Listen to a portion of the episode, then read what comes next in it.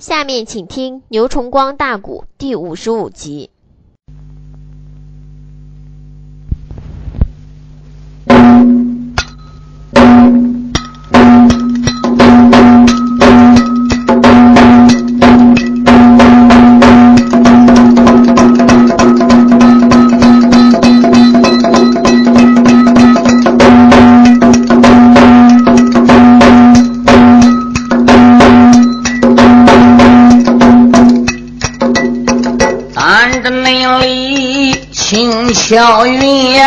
刚把令，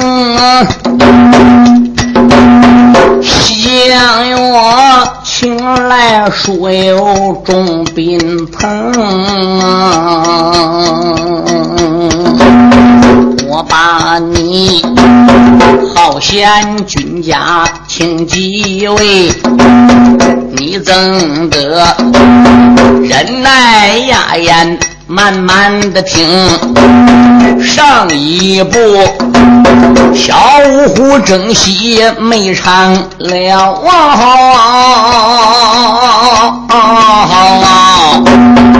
我还有大大的热闹没唱清，只因为穆桂英选牌。挂得帅呀，正西凉，打开了那座闪闪的城，到后来，通天岭前安营寨，金塔镇，才和西凉论输赢。杨文举阵图的之中丧了命，杨怀玉被困就在阵图中，他的儿子出了事，杨世汉便是。他的一个命啊，只因为遇到了司马老员外，杨世汉才招下司马云英啊，司马员外定得计，大营里去见一个穆桂英，穆元帅。他听说此阵有阵图，就在那阴藏的国家元桓宫。杨世汉宋营里边领命令啊，到阵图前往那座阴藏城，半路上搭救员外人一个，他也曾。装扮了姑娘王秀英，司马云英也来到北狼主，加封为鹰潭国家驸马公。小爷曾奎也来到。他三个人在皇宫园里得相逢，杨世汉转回了翠花宫一座，他和皇姑得相逢，贴金花也只说请来杨世汉。挑嫁衣来到他的房屋中，无意内中衣服里阵图掉了下去呀。这一旁哪有石汉看得才清？杨世汉听说面前阵图到啊，止不内住，一阵阵的要行凶。再转念一想，不可是汉，他是个的皇姑千岁，身份与一般人不同。他身份有多高，我不谈，我得谈我杨家将的身份。我作为是玉面虎杨怀玉之子，少林公杨文广之孙，来到人个国家了，女扮男装，颠倒阴阳，嗯，装毛变狗，跟人三间两房，整整睡多长时间？咔一下把人的阵图一穿怀里，一揣拐弯都跑。你想想，这又能合适吗？罢了，我不如让这小丫头啊，暂时呢，她多喝一会儿。他叫我替他挑这个嫁妆衣的，我七三两六的给他挑两件。哎，不好看我也说好看，肥了我也说不肥，瘦了我也说不瘦。马上就打发他休息了。等他一休息一睡觉，我把这个阵图再给取过来，再离开公园走也不迟。现在我要硬夺的话是，必然得引起一场战争。小丫头又是练武之人，她的武功底子到底能有多深，我也不知道。这样的话是不声不响的盗走阵图，不比现在硬打硬拼闹不好还得杀人要强得多吗？所以小爷想到了这里，眼虽然对人家那个阵图留留恋恋的，可是他心里考虑问题很多呀。黄姑先生不知道哦，好。他把阵图拿过来，一下装自己兜囊里去嘞。大嫂，你看这一身合不合适？哎，合适。杨世涵说：“这合适。”哎呀，怎么到现在才挑到这一身呢？好，太好了。杨嫂，光有这一身还不行嘞，你再看看这一身，这一身更好，漂亮。嗯，他这没多会儿，还不如把替皇姑挑嫁衣的事就这样给打发了。哎呀，我说俺妹呀，天不早了，干脆休息吧。有关的，明天再拉吧。行。这时杨世汉就朝西头这一间屋里去了。环顾千岁呢，收拾收拾也就休息了啊。杨世汉在西头屋里睡不着，哎，他站起了身形，走到黄门子跟前，再一看东头屋里边灯银了，他这才高抬足，轻落步，蹑手蹑脚。就往东头这一间屋来了。他这一次往东头这一间屋里来，一切的打算都已经做了一个具体的准备。心中暗想：丫头，对不起了，我到你个阵图你不发现算你巧，命大，我转脸都走了。这次到你的阵图你要发现了，跟我拼搏了，翻眼了，到那会儿我要杀你，你就不能怪我了。小爷来到了东头房屋外边个侧耳倾听，哎，里边是没有一点动静，除了隐隐约约能听到环顾千岁铁金花一点喘息之声，别的呢是听不着了。环顾正好没插门，哎，英雄杨世汉把房门给推开，蹑手蹑脚就来到环顾的床前，还有一条，不知道这个阵图在哪里，嗯。这个阵图你知道被丫头塞哪去了呢？有心在这屋里边掌灯，又怕把皇姑给弄醒了。如果不把灯给掌着的话，是里边黑咕隆咚的，这倒如何是好呢？杨世汉左想右想，不敢张灯，他就轻轻的在这屋里边啊，还不如就乱摸了。跟现在来说，也摸要有十五分钟。急得杨世汉一头汗，也没摸到阵图搁哪里。最后他比没有办法了，怎么样？才取来了冰冰火，把个灯给他对住。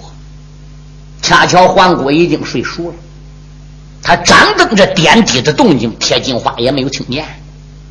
他山木在奔着屋里边扫视那么好几圈仍然没扫到阵图在哪里。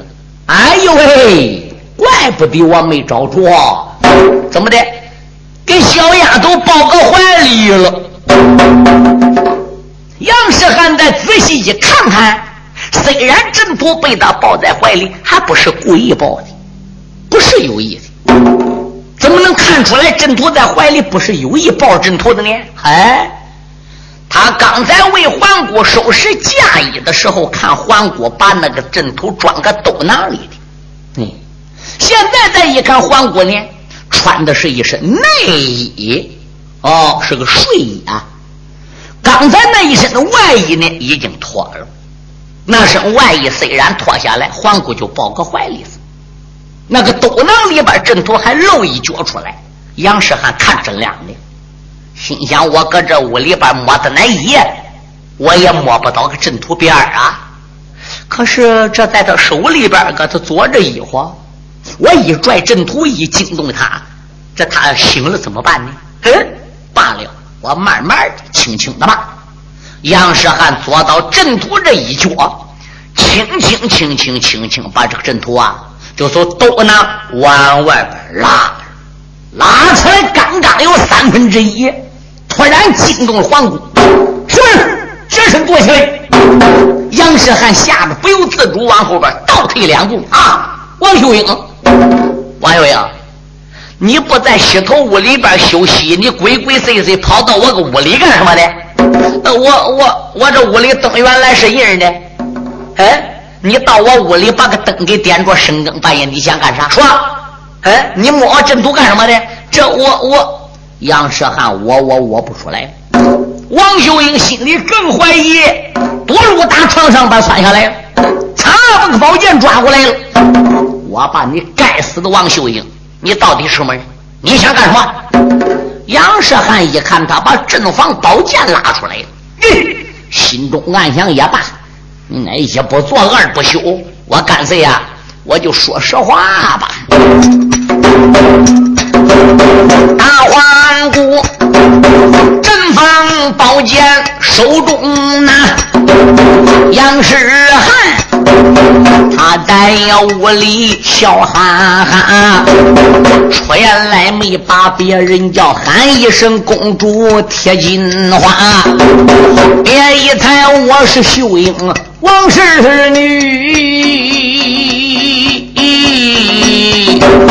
对你内讲啊，我本是天朝大邦宋家的羊啊啊！你是天朝大邦大宋的战将，一点也不假。我是大宋的战将，我把你胆大的送样。那你说说，你姓什么？叫什么？你来到我个鹰潭谷，到底想干什么？好，那你就听我对你讲。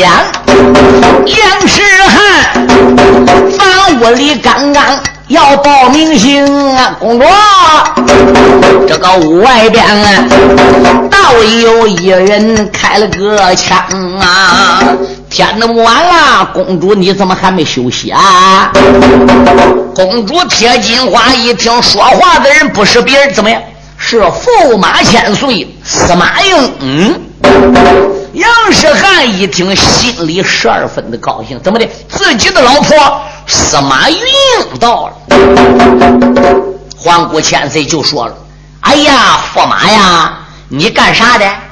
司马云在外边都说：“我巡宫呢，从你这房屋外边过去，我怎么听你屋里好像有人说话呀？”“嗯嗯，我屋里边没有啊。”杨世汉说：“有，我搁屋里呢，有本你进来吧。”皇姑心中暗想：“我屋里边窝着一个宋将，驸马千岁一来，必有怀疑。”我本来想把驸马打发走的，这个小子还故意喊：“好吧，驸马千岁要来，我一不做二不休，把实话都对驸马千岁讲，把宋将怎么样给他杀了，再不然给他逮到，俺来个盘根问底啊！”嗯，驸马千岁你来呀！司马云英身背宝剑，迈步，还不如就进屋了。一到屋里再一望望，哟喂！哎呀，我说皇姑啊，这这哪来这位女子啊？皇姑说她是男是女，我还不晓得嘞。这家伙钻到我个屋里边了，早我把他当成嫂子，现在他到我阵图，我手拿宝剑要杀他，他才对我讲说是宋将驸马千岁。你想，宋将钻到我屋里。我能跟他罢休吗？哦，司马云英说：“原来如此。”话没说的，就听黄姑贴金花这个床底下又有人说了：“还有一个嘞，还有一个嘞，我还搁床底下嘞。”杨世汉回过的头来定睛看呐，蒋增奎他从床底往外边。他从那黄姑床下钻出去，大黄姑一阵阵的把眼翻，说原来没把别人骂，连把那个胆大的矮子骂一番。你吃了雄心吞豹胆，你也没敢啊，逃着了黄。顾床下钻，你姓啥名谁也对我讲啊！来到你我翠花宫里为哪般？怎么了？怎么着？你还装蒜？不是你约我来的吗？你听说外边有人了，你不叫我藏个床底的吗？铁金花说：“我什么时候叫你藏个床底？”哎呀！我连今晚都来三晚上啦，是不是？有什么实话该瞒就瞒，不瞒就不应该瞒的啊！你要不叫我钻个床底，我是个男子汉大丈夫，我往你床底钻吗？哎呀，我把你个的矮鬼啊！你满口喷粪，胡言乱语，我非杀你不中，执宝剑就要杀矮子曾奎啊！黄姑想了，我驸马千岁在这了，俺还有三天就来完婚啊！你一说我叫你钻个我床底下，那分明我跟你不清不白的喽。这要叫驸马千岁司马懿真信了，怎么得了？可司马云英心里有数，哦，杨世汉心里更有数，只有铁金花不晓得，所以他亮剑就要杀曾坤。曾坤说：“你不要动手。”对。我是一男，你是一女，我打你个床底钻出来了，这叫外人知道，授受不亲。你不要动怒。司马云英想了，哎，别啰嗦了，干脆啊，俺把什么都对他讲吧。司马云英这时就说了：“环顾千岁，铁金花呀，我跟你说实话吧，啊，这个矮子从你床底下钻出来，是个宋将。”啊，他也是宋江，对，他也是宋江。你知不知道姓啥名谁？我哪里知道？大宋营里边有一位老矮子将军，叫曾杰，配字叫曾福生，这就是他的儿子，名字叫曾奎。他一直杨世汉，你看这一位没？他对你说是宋江，你要杀他，正好我到了。你知道他是姓什么叫什么？那我也不知道。他是杨家的后代，哎。杨文广的孙子，杨怀玉的儿子，小英雄名字叫杨世汉。啊，宋江怎么都到我这儿了？不瞒你说，我也是宋江，你也是宋江，你是我们的驸马，你救我们的龙家，哎，花园里边又救我一命，你你怎么也是宋江？不瞒你说，我双姓司马，名叫云英。杨世汉是我的丈夫，我是女扮男装的。哎呦喂，他指杨世汉，你你你你男扮女装；他指司马云英，你你你你都女扮男装。你你你们宋营里到底想干啥？杨世汉说：“别的不为，就为你兜囊里边金塔镇的阵图而来啊啊！你们想来取阵图？不错，想取阵图。”司马云英说：“环顾千岁，你一不要喊，二不要张扬。一者来说，你是女流之辈，弄两个男汉子钻个你个屋里，张扬出去管之不雅啊。二者来说，我们三个人都是练武之人，一旦你要高声喧哗，惊动外边的人，本来咱不想伤害你，那逼着咱就非得杀皇姑你不可了。到那会儿你死了。”你不能喊冤，你本事再高，你不是俺三个人的价钱。那你说你想怎么着吧？我不瞒你说，我把个原因从头至尾跟你说明啊。宋江在通天岭怎么被困的？山山谷如何摆下金塔阵的？哎，老英雄杨文举如何中箭身亡的？我公爹杨怀玉如何被困金塔阵？我跟杨世汉将军怎么样定亲的？俺爹怎么样到宋营里边说你阴堂谷有金塔镇镇土的？杨世汉这才来到镇土的。至于他来到镇土的这一段，如何装扮王秀英呢？让我的将军杨世汉对你讲。杨世汉这才说明，你哥哥怎么这抢亲呢？我呢，才替王秀英出嫁到皇宫里边的。原来是这样。那你司马云怎么有道理？我教着将军杨世汉。所以跟夫找主才女扮男装，巧遇老虎伤你们父女俩，我打虎救的驾，你父王才封我为镇公将军，封我为大驸马的。嗯，现在把前后所有的经过，整个都跟你讲了。你只要把阵图借给俺，宋营走一趟，阵图破过了，一转脸把阵图就交给你。我们绝不把你借阵图的消息向山上谷和西夏谷泄露。哎，我们呢，该好还是好，两股并力而行。如果你不进阵图，今天晚上和我们三人之力杀了你铁金花，夺走阵图，也得离开你硬堂谷。啊，借那可以说是人情，不借是本分，本分可本分，你死路一条。何去何从，任谁。好那个司马云把话谈，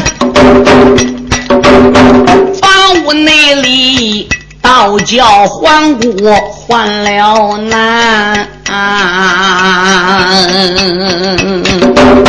出言来没把别人叫啊，你男女三将。听我言，光知道金塔阵图借给你，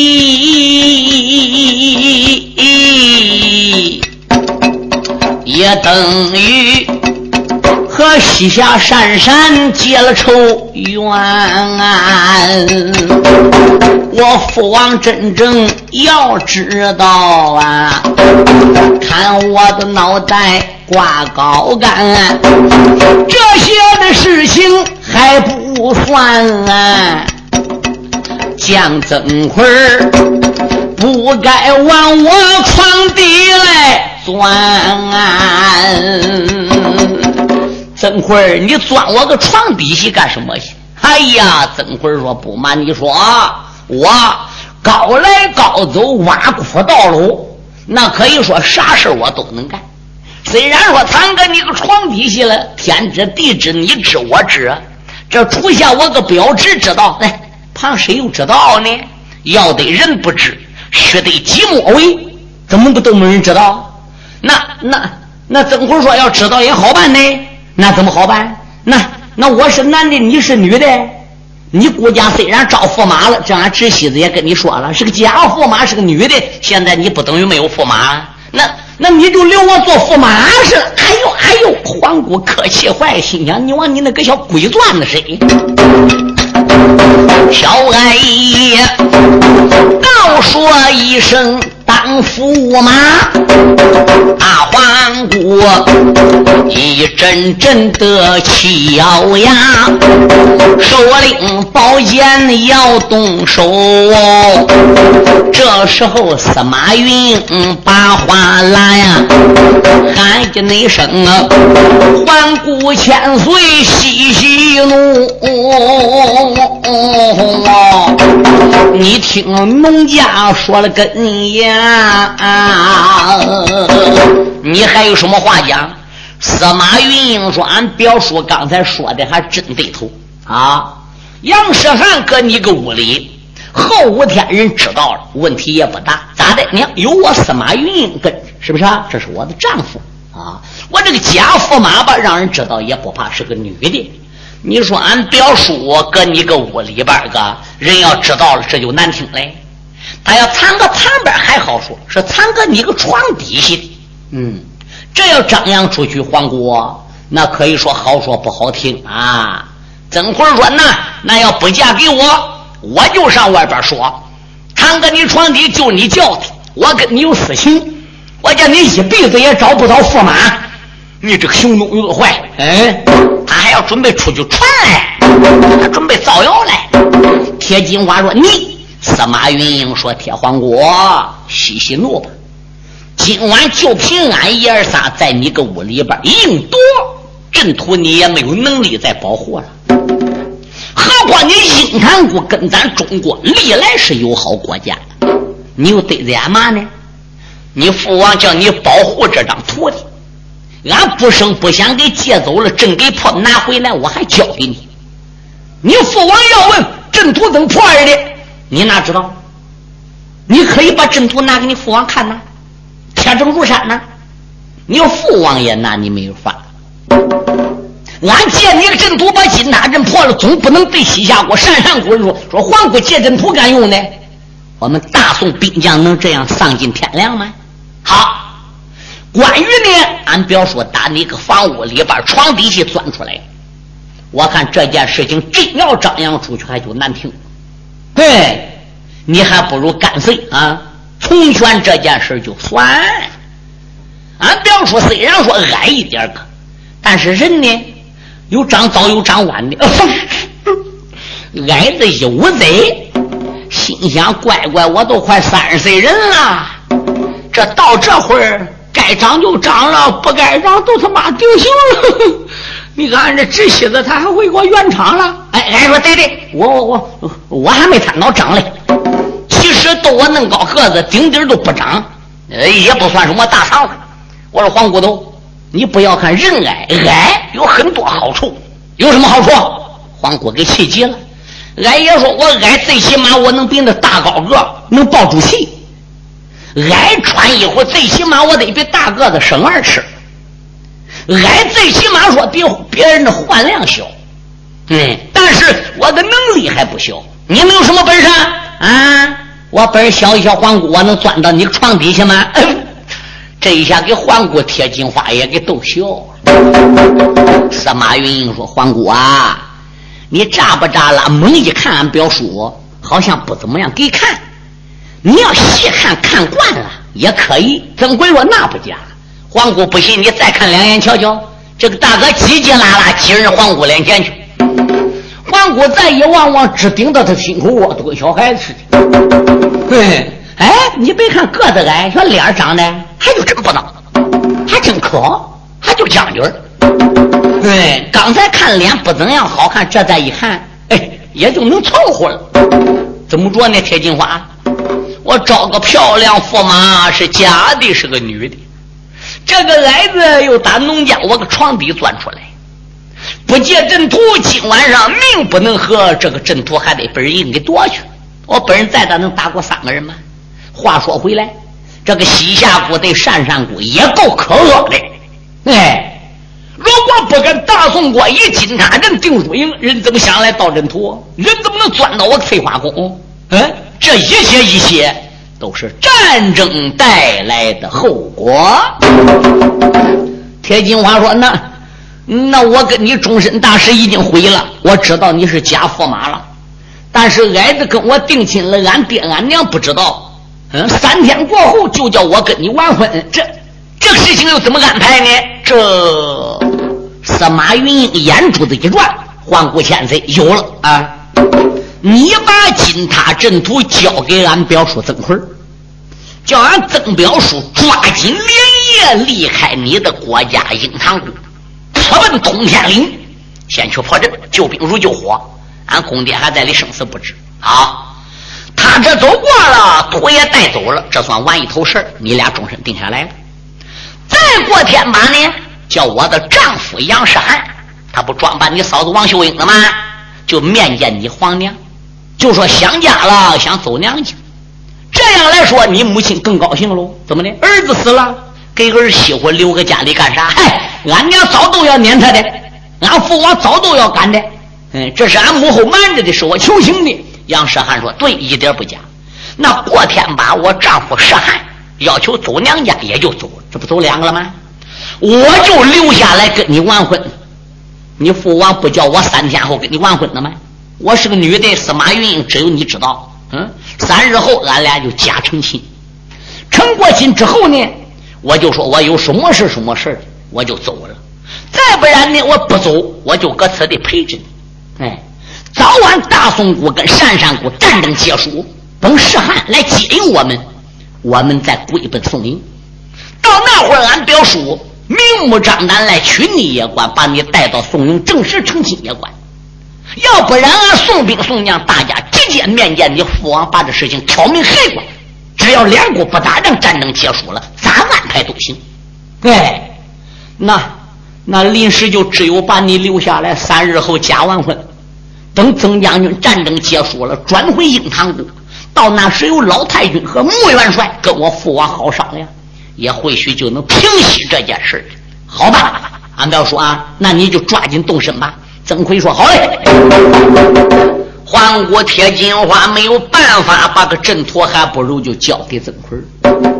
曾奎说：“皇姑，你多多保重好，我要走了。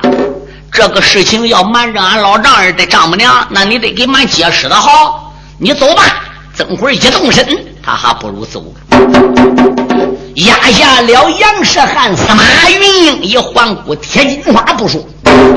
单说俺爷曾奎啊，自打那夜里离开了鹰潭谷，直奔通天岭大宋营，一路上边是不分北周，实实在在累极了，找个地方才能休息。说中代表非是一日，这一天就来到了宋营。穆元帅正在宋营。换朝乌龙，暗暗的都盼杨怀兴，暗暗的都盼杨世汉呐。小曾奎也不知是鸡还是个熊，司马云英哪去了啊？难道好说真前往那座鹰堂城？到何时能把个阵图倒回转？能把怀玉救回营？混天后，句这都讲心里的话。有小兵跪在大帐报实情，恭喜元帅，贺喜元帅呀！爱曾奎哎，见驾要紧帅帐篷。穆元帅，听说那曾奎回来转啊！忙忙的大帐把令行，来人哟，传曾奎时间不大，曾奎就来到了大帐，面见穆元帅，倒身大跪，元帅在上，末将交令了。哎呀，我说曾奎啊，自打那日你领着本帅的命令赶往阴堂城，你可曾见到石汉？你可曾见到云英啊？启禀穆元帅，恭喜你了，贺喜你了。嗯，恭喜何来？是那么样，那么样，那么样，那么样，那么样，那么样，那么样一回事。穆桂英说：“阵图到来，可喜可贺。可是本帅代表全军将领，也给曾将军道喜了。那老前辈，我有什么喜呢？你现在是英堂国的驸马嘞。”环顾铁金花是你的未婚妻嘞！哎呦，我说穆元帅呀，这是偷的，郎主还不知道嘞。俺那个丈母娘还不能不能看起我嘞。我说两国战争结束了，上鹰潭国，嗯，再去把这个事挑明，把金花娶过来的。那你知道那个老家伙姓铁的，他可能愿意这么亲事呢？如果那个铁齿要不答应，那那我不是冒汗随跑？穆桂英说：“放心，等跟西夏鄯善战争结束，你呀就前往鹰潭国，说不定我们要亲自把大队人马开去，把铁金花取过来。狼主铁齿儿要不愿意，我和太君亲自出面，你看怎么样啊？多谢穆老元帅。”穆桂英说：“阵图哪里？”俺爷一伸手把个阵图拿出来，交给穆桂英。穆桂英说：“司马老寨主啊，老庄主司马林过来了，见过穆元帅。现在有你的女儿、你的女婿，包括曾奎他们这三个人，不容易施展手段，才把个阵图给取回来呀。来，阵图我就交给你了，破金塔镇的任务就交给司马老将军了。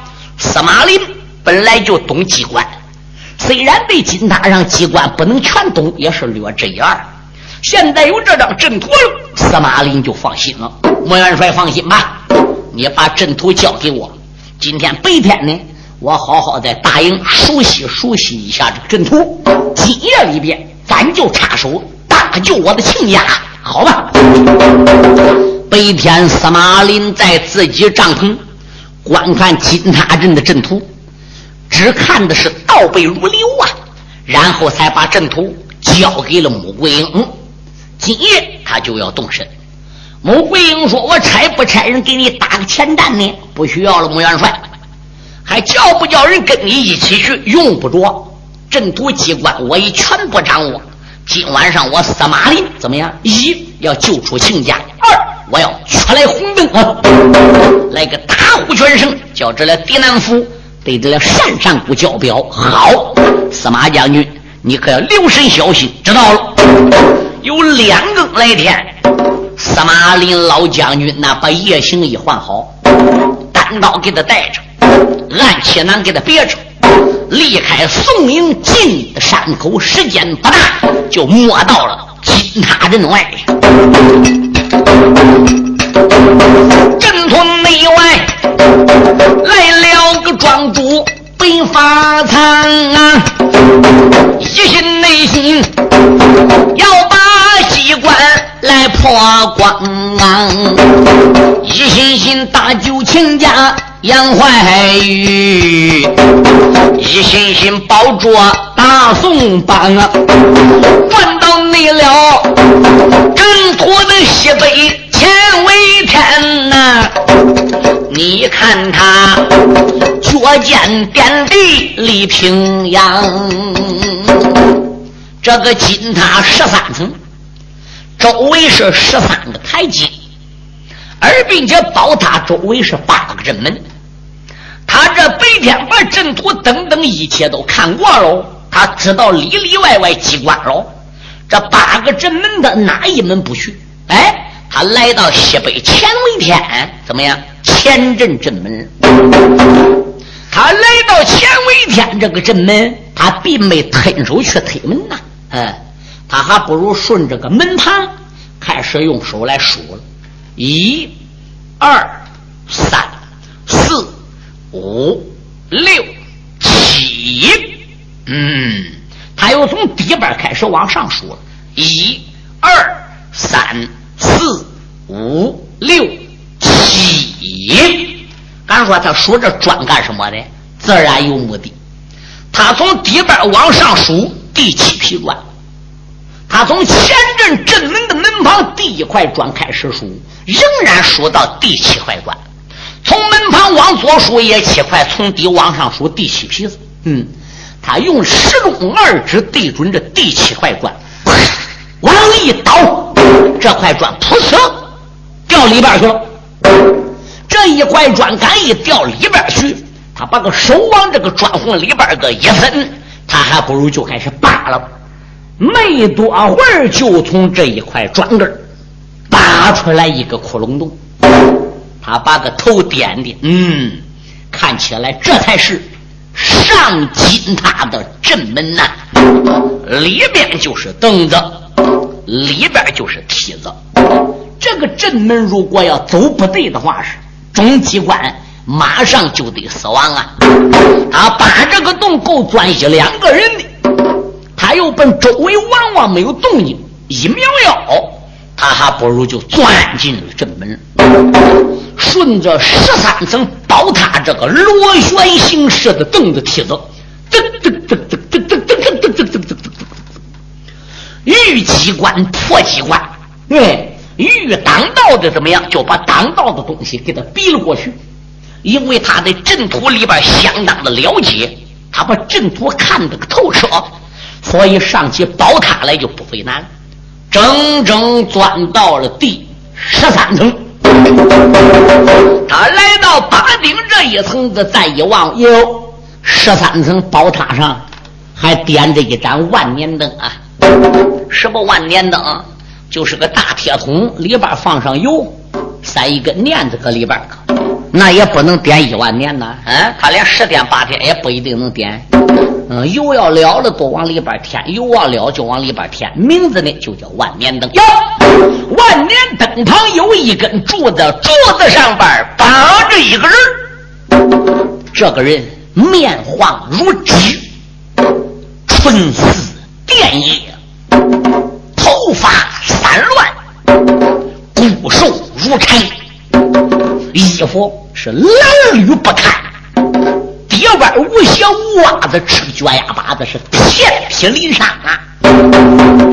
他已经看不到真正模样啊！心中暗想：这还能就是我的亲家？杨怀玉，老英雄大步赶铲，走到木柱子跟前，说：“醒醒，醒醒！”这个人慢慢慢慢把个头啊就抬了起来了，有气无力地说了一声：“你是谁？你不要问我是谁，你可是宋营之中的令公先贼玉面虎杨怀玉啊！”这个人好像一惊，你。你怎么知我的名字？哎呀，不瞒你说，我双姓司马，单字明林。我的闺女司马云英已经嫁给了你的儿子杨世汉，你我是儿女亲家呀。哦，杨怀玉说：“原来是这样。你，你来到这塔上干啥？不瞒你说，亲家，我们已经把金塔镇镇退下来。”我已经从正门进来，是来搭救你的。哎呀，金塔镇机关重重，亲家你赶紧走，我连个路都不能行了，你如何搭救我？被人发现了，救不了我，也救不了你，亲家你走吧。哎呀，我说杨将军言之差也，你我同生死共患难，咱是儿女亲家呀。司马林为救你这条命贴里边去，我也死而无怨呐。说罢，一伸手，这下单刀，唰，把杨怀玉身上的绑绳还不如就割开了。金塔上边要搭救玉面。